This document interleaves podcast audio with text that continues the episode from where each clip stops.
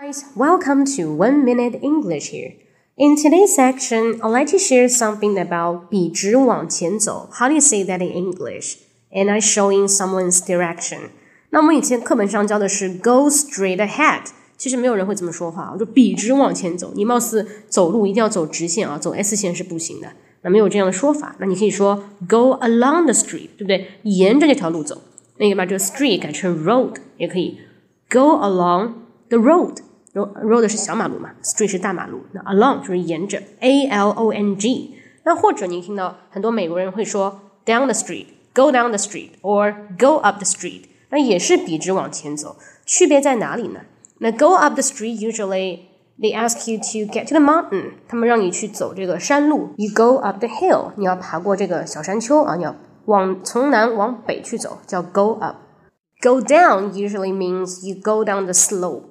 slope 是山坡，那你下坡就是 go down the slope。让你从北往南走也是 go down，因为地势的高低嘛。那 up 就是哎从低到高。Down 就是从高到低，对不对？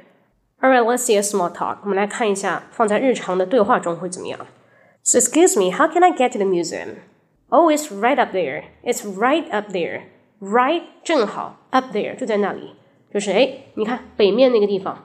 那别人告诉你 it's right up there，正好就是你脸朝着那个方向，it's right up there。OK，对于地势来说的话是从低到高啊，就是哎，你往前走就在你前头，it's right up there。or 如果在南面的话呢，it's down over there. It's right down over there.